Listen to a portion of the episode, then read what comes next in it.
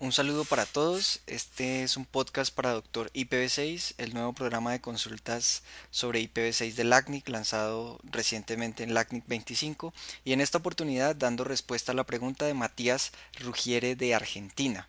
Mi nombre es Ricardo Peláez, trabajo en el Centro de Gestión de Redes de la Universidad de Ibagué en Colombia. La pregunta que nos plantea Matías es por dónde comenzar la implementación de IPv6 en una universidad y también nos consulta cuáles son las mejores prácticas a tener en cuenta para una migración a IPv6. Antes quiero comenzar con el contexto de las universidades.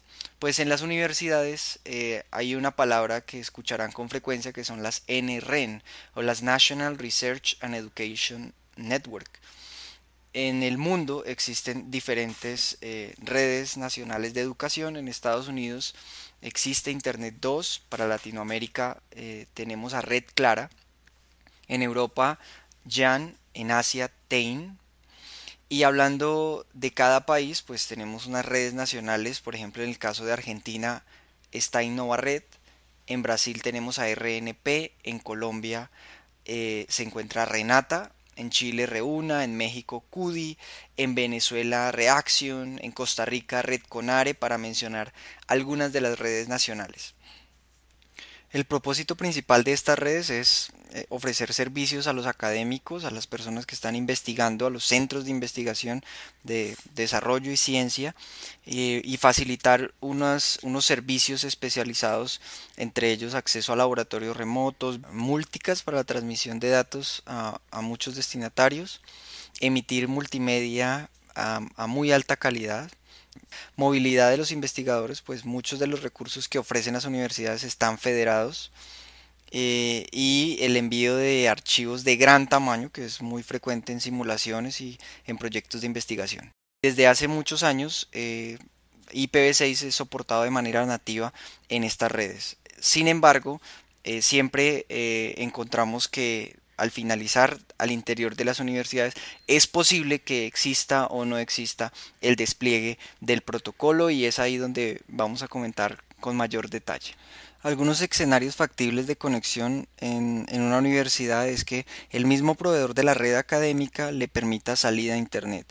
Otro escenario que también se presenta es que un proveedor sea exclusivo para acceso a la red académica y otro proveedor sea el que permita la salida a Internet. En ambos escenarios, pues es muy importante validar si eh, el proveedor del Internet ofrece un prefijo eh, IPv6 o si la red académica ofrece eh, un prefijo IPv6. Una buena práctica sería solicitar directamente al ACNIC una asignación de un recurso para evitar a futuro tener que renumerar la red en caso de que se cambie el proveedor de internet o eh, por alguna razón ya no se haga parte de la red académica. Hay un elemento también a considerar eh, en caso de que la asignación la haga el, ISP y es que el ISP por digamos por reserva de su propio recurso asignará probablemente un barra 48 que es bastante grande pero en las universidades es se espera que pues haya una mayor evolución por el tema de la investigación y la dinámica misma de las universidades. En el caso de las redes académicas, pues son asignaciones muchísimas más grandes. En el caso de Colombia está alrededor entre un barra 40, 42, dependiendo de la universidad. Pero vuelvo y repito, es posible que grandes universidades requieran un barra 32 completo. En ese caso, definitivamente hay que acudir al ACNIC y presentar un plan de direccionamiento. Para el plan de direccionamiento se puede tener en cuenta que las universidades tienen facultades, que dentro de esas facultades pueden haber distintos programas afiliados y cada, de estos, eh, cada uno de estos programas puede tener incluso un edificio. Entonces, digamos, dependiendo de la magnitud de la facultad, del programa o de las eh, locaciones, pues se puede asignar prefijos más grandes. En general, un barra 48 para cada edificio creo que es una asignación lo suficientemente grande que va a permitir tener hasta 65.536 redes en ese edificio, lo que digamos en principio eh, pareciera exagerado, pero dado el gran espacio que tenemos IPv6, podría ser una buena estrategia en el plan de direccionamiento. Luego sería importante hacer un inventario de los dispositivos de la red para identificar si soportan o no soportan IPv6. ¿Qué dispositivos nos podemos encontrar? Firewalls, switches, enrutadores, balanceadores de carga, cachés, servidores DNS, servidores DHCP, servidores de correo, controladoras inalámbricas. Es muy importante que todos estos eh, dispositivos tengan soporte para IPv6. Lo ideal sería no tener que cambiar ninguno de estos dispositivos, pero si definitivamente la evaluación da como resultado que hay que cambiarlos porque no soportan IPv6, pues esto debe ingresar en el plan de renovación o debe entrar en alguna de las estrategias del plan tecnológico o del plan de desarrollo institucional.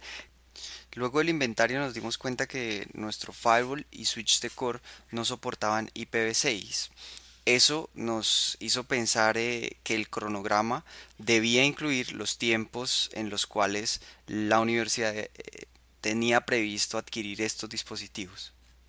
Al interior de la universidad también podemos encontrar plataformas académicas, plataformas administrativas, plataformas eh, para la administración de recursos bibliográficos, las plataformas de educación virtual, todas ellas deben estar consideradas y deben ser evaluadas para conocer si soportan o no soportan IPv6. Hay unos casos bien interesantes en los que algunas universidades tienen asociadas clínicas o centros médicos y eh, en ese sentido pues también deberían incluirse como parte de la universidad y tenerse en cuenta dentro del plan de direccionamiento y de inventario de equipos. Existen muchos otros escenarios al interior de las universidades que posiblemente se me escapan. Eh, a este punto sería importante establecer algunas fases alcanzables que eh, contemplen que generalmente las universidades no asignan un recurso humano en tiempo específico para implementar IPv6, sino que va a tener que hacerse eh, a la par o de manera paralela con otras actividades que ya tenemos. Entonces, que en el cronograma se deje claro eso y que, digamos, a pesar de que se quiera desplegar el protocolo muy rápido, pues se van, nos vamos a ir encontrando con algunos elementos que debemos replantear en el camino. Entender el funcionamiento del protocolo IPv6 permite que el despliegue se haga de la mejor manera. Y para eso pues la capacitación es muy importante.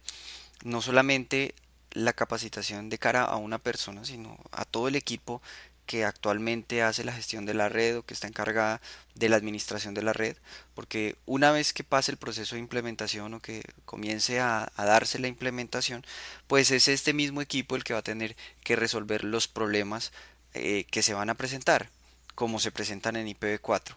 No esperamos que deshabilitar el protocolo IPv4, sino que el protocolo IPv4 y el protocolo IPv6 convivan durante algún tiempo y por esa razón pues el personal alrededor o el equipo técnico alrededor de eh, la tecnología en una universidad debe entender y estar capacitado en el protocolo y para esto pues eh, uno de los elementos es suscribirse a la lista de correo de IPv6 del ACNIC, otro es participar en los tutoriales eh, que se hacen durante los eventos del ACNIC. Hay otras capacitaciones formales como las del IPv6 Forum, en las cuales incluso uno puede llegar a certificarse. Y las redes académicas también invitan frecuentemente a capacitaciones que pueden ayudar bastante. A la par de las capacitaciones podemos montar escenarios de pruebas en donde validamos las configuraciones que vamos a llevar a producción. Una vez finalizadas las pruebas es recomendable que la red a la que están conectados nuestros equipos pues tengan soporte IPv6 o tengan desplegado IPv6 nos va a permitir verificar el funcionamiento del protocolo. En resumen, queríamos dar a Matías una visión de por dónde empezar. Hemos contemplado varios elementos, entre ellos nuevamente el plan de direccionamiento, un inventario de equipos, establecer unas fases acordes a las necesidades de la universidad, capacitar al equipo que estará involucrado en el despliegue de IPv6, preparar unos escenarios de pruebas y implementar en algunas redes que estén controladas por nosotros antes de pasar al despliegue de todos los usuarios. También recomendar pues la lectura de diferentes documentos que están publicados en el portal de IPv6 del ACNIC.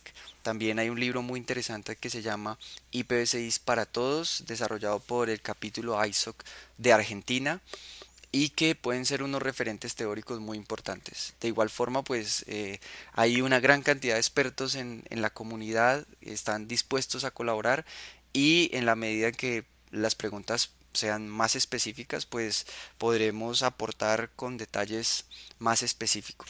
Un saludo para todos desde Ibagué, Colombia.